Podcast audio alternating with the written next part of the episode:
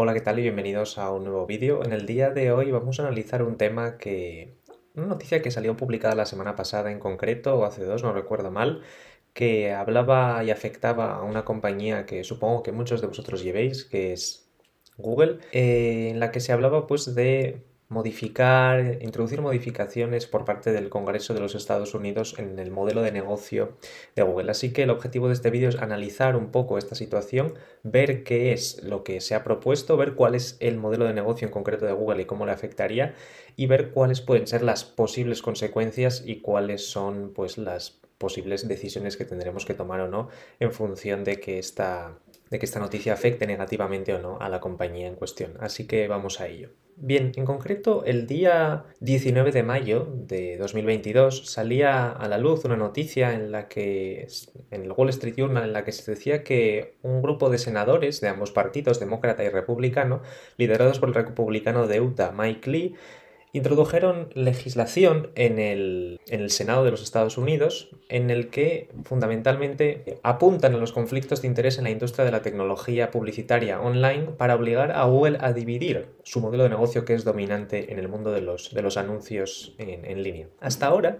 esta propuesta que ha sido presentada y firmada por los senadores Ted Cruz, un republicano, eh, Amy Klobuchar, una demócrata, y otros demócratas, se encuentra entre los más agresivos, eh, las propuestas legislativas más agresivas que se han registrado en el Congreso de los Estados Unidos. Y eh, en lo que consiste fundamentalmente esta enmienda, esta ley, esta legislación que quieren introducir los senadores, tanto demócratas como republicanos, es en prohibir a las empresas que procesan anualmente más de 20.000 millones de dólares en transacciones de publicidad digital participar en más de una parte del ecosistema de publicidad digital.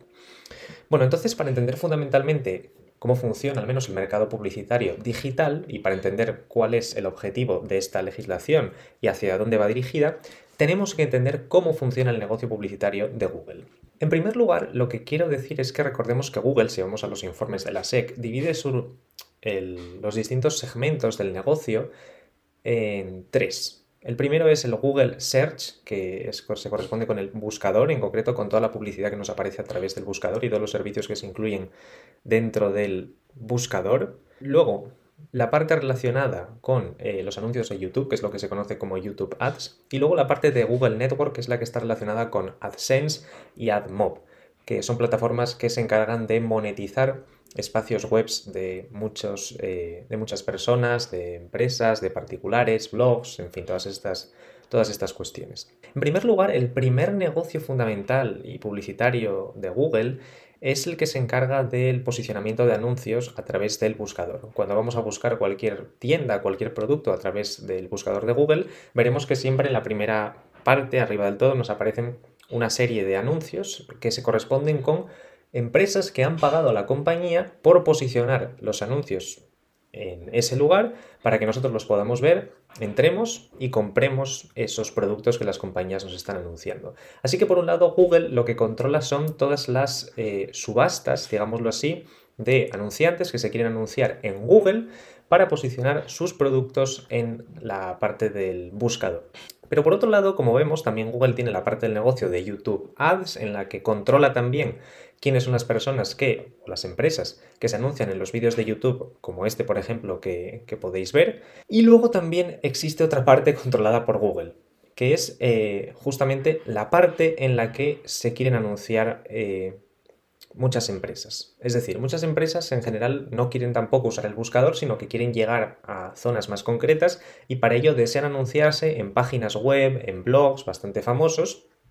Y también existen las personas que dirigen esos blogs, esas páginas web, que quieren monetizar esos sitios web. Entonces, digamos que Google controla las dos partes del ecosistema. Por un lado, controla la parte de las personas que quieren eh, anunciarse en esas páginas web y por otro lado, controla la parte también de las personas que quieren, digámoslo así, monetizar sus sitios web. De tal manera que, digamos, tiene bastante controlada eh, las dos partes y puede llegar, digámoslo así, a acuerdos satisfactorios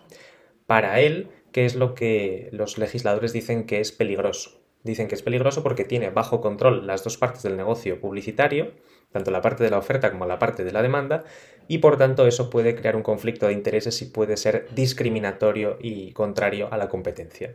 Es verdad que esto produce bastantes eh, discrepancias, bastante polémica entre la población general. Eh, yo creo que fundamentalmente Google lo que se limita es hacer bien lo que hace. Es decir, Google hace de manera eficiente ese proceso de casación de oferta y demanda de anuncios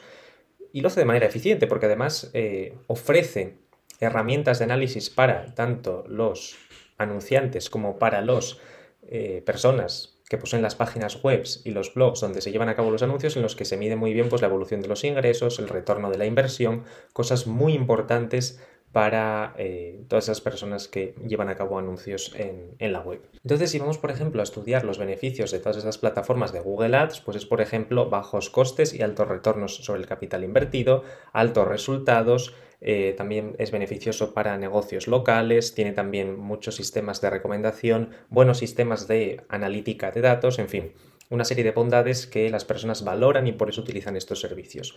Pero es verdad que esta legislación, digámoslo así, está centrada a intentar romper este monopolio natural que se ha generado gracias a la eficiencia de Google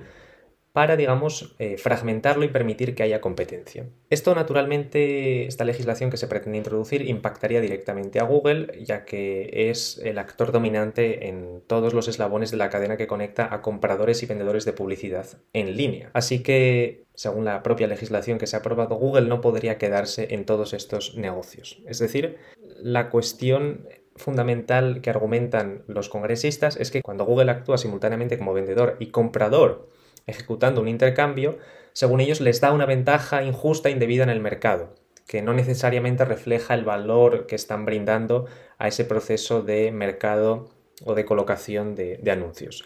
Así que ese es un poco el argumento que utilizan los eh, legisladores para lanzar esta propuesta de eh, romper el negocio de Google.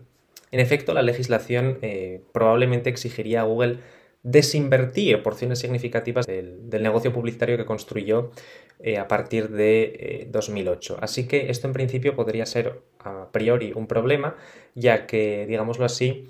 eliminaría, digamos, las sinergias existentes entre la parte de eh, casación de ofertas y de, y de demanda que Google tan sincronizada tiene. Sí que es verdad que, por otro lado, históricamente, cuando se han hecho este tipo de rupturas se ha aflorado, digamos, mucho valor, tal y como ocurrió en la ruptura, por ejemplo, de, Standard Oil, cuando eh, nacieron compañías como Chevron, ExxonMobil, o cuando ocurrió, por ejemplo, la ruptura de las telecomunicaciones allá por los años 90. ¿no? Entonces, esta legislación obligaría, digamos, a Google a desinvertir parte de los negocios, hacer, supongo, spin-offs de esas partes del negocio y reduciría bastante tanto los ingresos eh, como los beneficios de la matriz. Actualmente Google está generando más de 200.000 eh, millones de dólares en ingresos publicitarios y efectivamente pues esta legislación le forzaría a desinvertir o a vender una parte de su negocio, con lo cual esto podría ser un problema en principio para la compañía. Pero bueno, como digo, el valor podría aflorar a través de esa, de esa spin-off como ha ocurrido en muchas otras ocasiones. En efecto, eh, la situación ante la que estamos es un problema, veremos a ver cómo, cómo, cómo se desarrolla y ha habido también otras compañías que parece que están en el punto de mira como el caso de Facebook, aunque han rechazado hacer cualquier tipo de comentarios. La reacción de Google no se ha eh, dejado, digámoslo así, esperar y lo que han dicho es que las herramientas publicitarias de la compañía ayudan a los sitios web y aplicaciones estadounidenses e internacionales a financiar el contenido, ayudan a empresas a crecer y a proteger los usuarios de los riesgos de la privacidad y de los anuncios engañosos, ¿vale? Y romper, como dicen ellos, esas herramientas dañaría a los editores enunciantes, reduciría la calidad de los anuncios y crearía, pues según ellos, nuevos riesgos para la privacidad. Así que en efecto, bueno, pues puede ser un problema, puede ser un problema importante porque limitas la capacidad de generación de beneficios de Google y por otro lado haces que el proceso de posicionar anuncios, de, casar oferta y demanda de anuncios se vuelva cada vez más complicado en el, en el, ecosistema digital. Así que veremos qué es lo que ocurre y cuáles son los planes que tienen los congresistas para esta compañía en el futuro. En estas grandes compañías el principal riesgo ha sido siempre el regulatorio. Es verdad que es un, es, verdad que es un riesgo que está ahí, que no podemos eh, desestimar y que hay que tener en cuenta cuando se invierte en estas compañías. En principio, si lo que hacen es forzar a Google a vender una parte de su negocio, personalmente creo que sí que se eliminarían algunas de las sinergias positivas de los algoritmos que tiene Google a la hora de casar oferta y demanda de anuncios,